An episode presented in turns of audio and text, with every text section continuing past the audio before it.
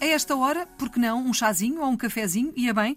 Ó oh, Sandra, diz-nos lá, eh, estas palavras chazinho e cafezinho escrevem-se com acento agudo ou sem acento agudo? Antes de, de responderes, é porque esta é a dúvida, chá tem acento, será que chá, chazinho mantém? Café também tem acento, não é? Mas será que cafezinho mantém? Essa é que é a questão. Essa, essa é que é a questão.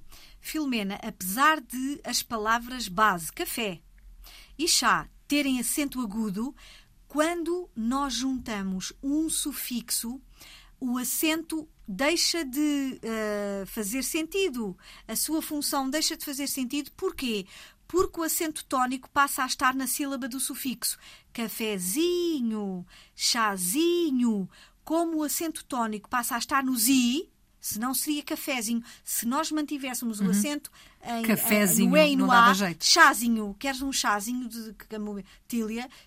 Cafezinho, não, não, não. Perdem o acento. Portanto, atenção, estas palavras perdem o acento, tal como outras que têm sufixo, como as, os advérbios em mente obviamente, diariamente, não têm acento pela mesma regra, uhum. porque o acento tónico passa a estar no sufixo. Muito bem. Mais, mais bem explicado era impossível. Obrigada, Sandra. A Sandra Duarte Tavares é a nossa professora todos os dias aqui na Antena 1 a esta hora. É o Na Ponta da Língua, que pode ouvir também sempre que quiser na RTP Play.